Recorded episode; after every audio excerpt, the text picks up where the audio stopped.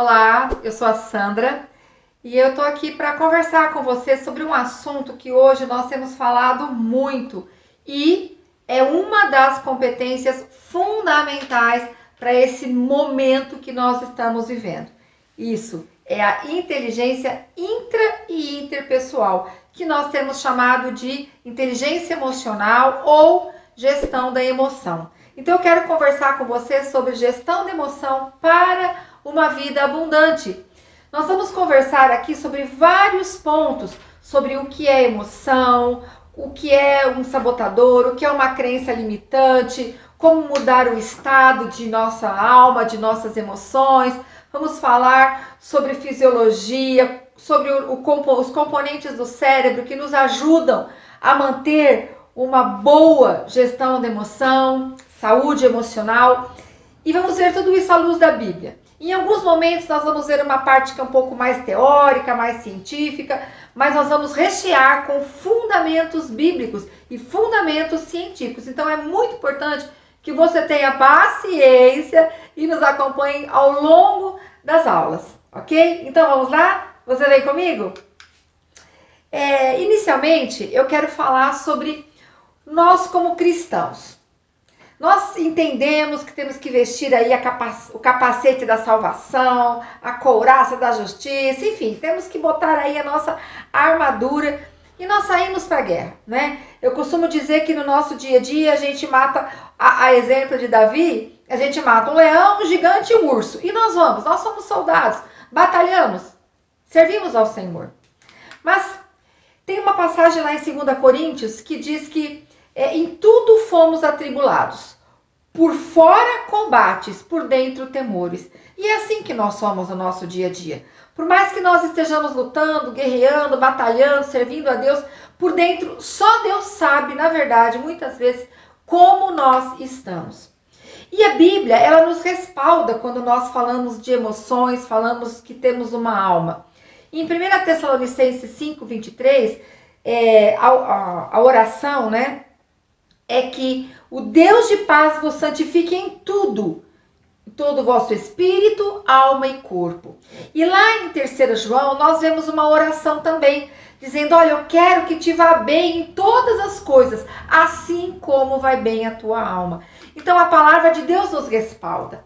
Eu costumo dizer que nós somos espírito, temos uma alma e moramos num corpo.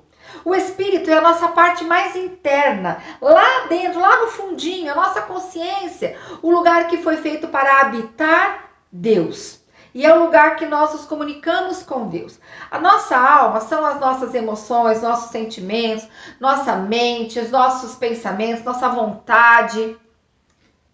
E também temos o nosso corpo que né? A gente sabe onde aparecem as nossas diferenças. Uns são mais gordinhos, outros são mais magrinhos, uns são mais altos, outros são mais baixos, enfim.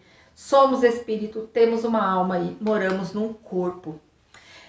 A neurolinguística, ela nos diz que 95% das decisões que tomamos são emocionais. Daí a importância de desenvolvermos inteligência emocional ou aprendermos a fazer boa gestão da emoção.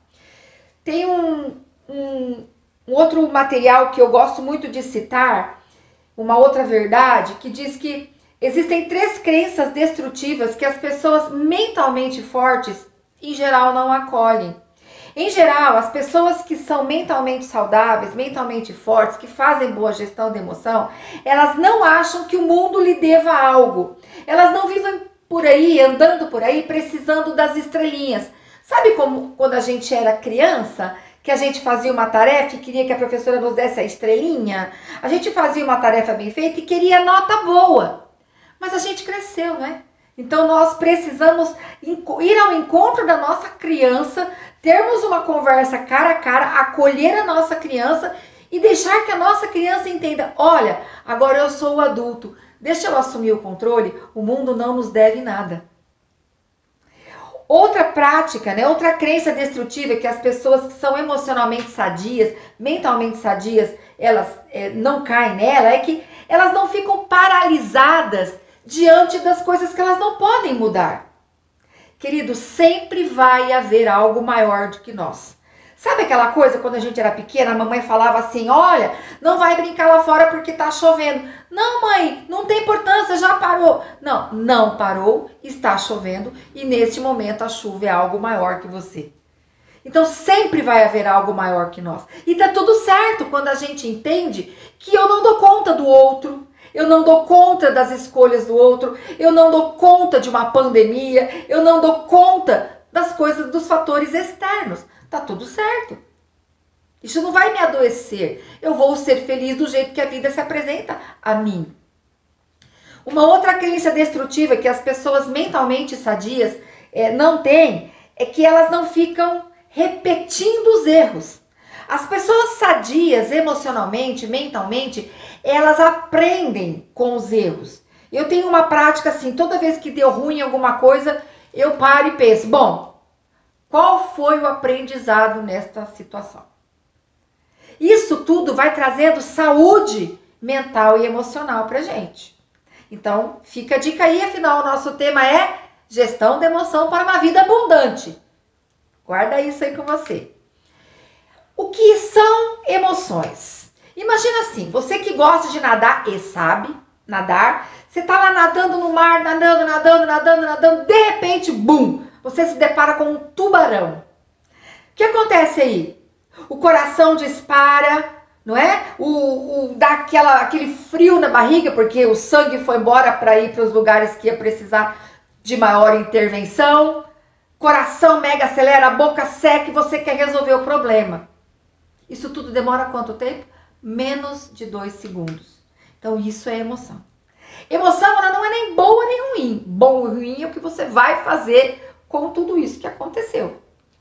A emoção, então, ele é um programa. Nossa mente é como se fosse um computador, inclusive até com descargas eh, de energia, né? Uma outra hora a gente pode conversar sobre isso. A emoção é um programa computacional do cérebro que envolve uma relação com todo o nosso corpo. É automático e nos move a agir. A emoção é um jeito eficiente para que a gente se comporte de maneira eficaz sem perder tempo.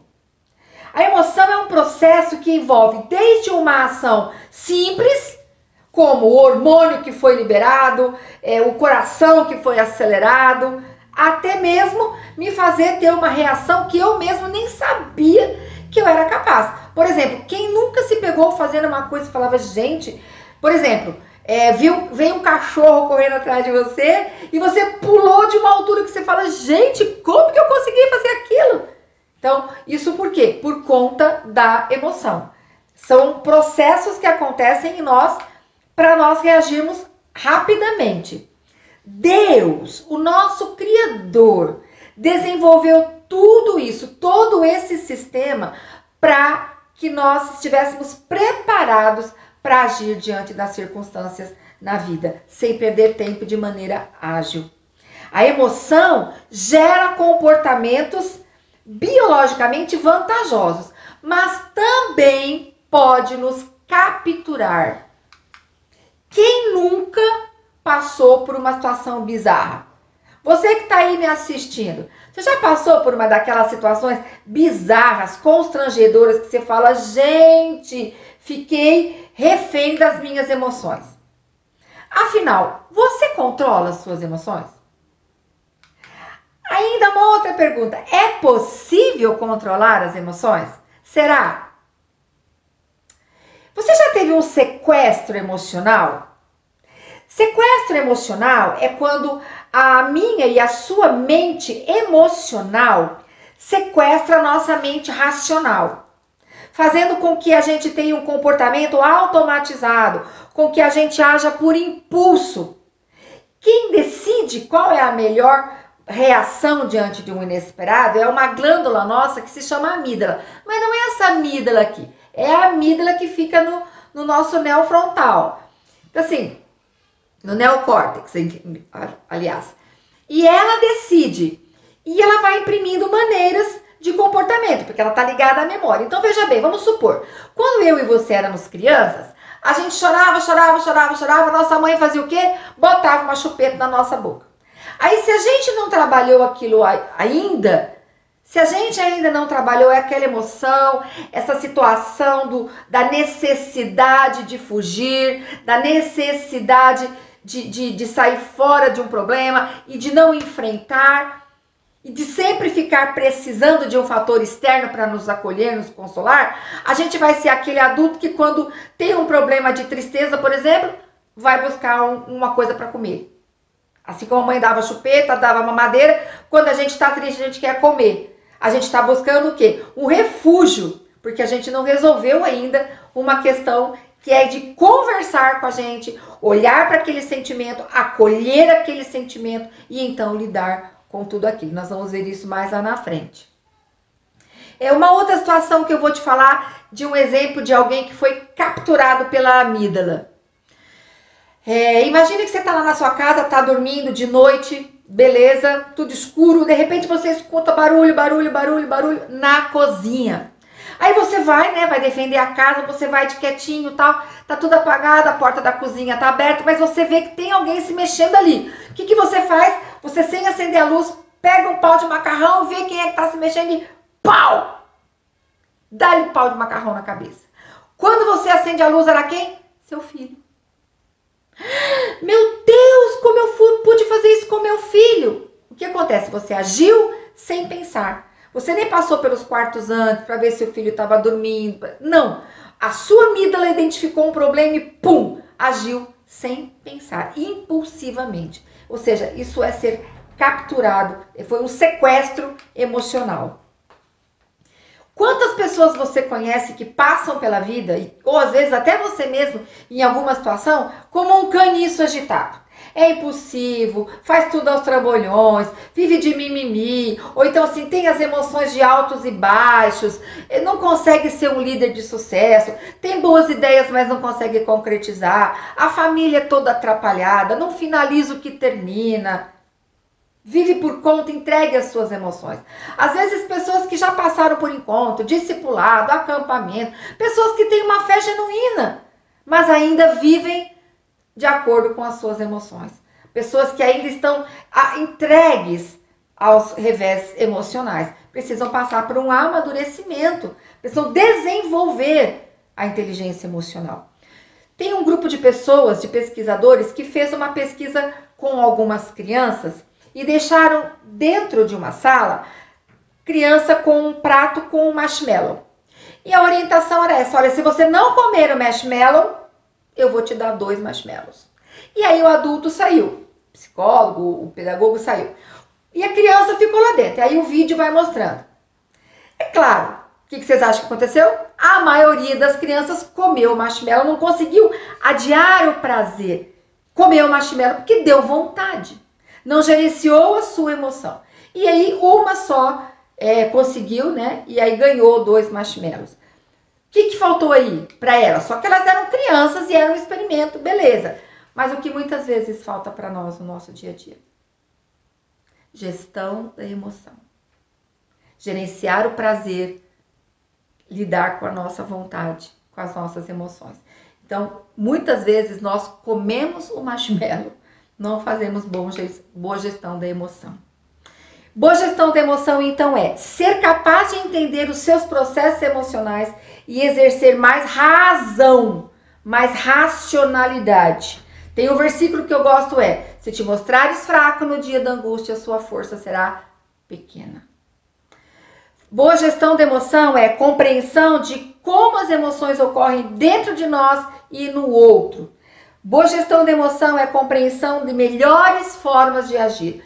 E é, resumindo tudo, usar as emoções ao meu favor. A boa notícia que eu vou te dar agora, isso tudo pode ser desenvolvido. Por isso estamos aqui estudando para desenvolver. Fica comigo, nós vamos encerrar por aqui mas nós vamos falar ainda muita coisa boa, exercícios práticos, passagens bíblicas, exemplos para fazer uma boa modelagem aí de pessoas que conseguiram fazer gestão da emoção. Fica comigo até a próxima aula e eu te conto mais sobre isso, ok? Tchau, tchau!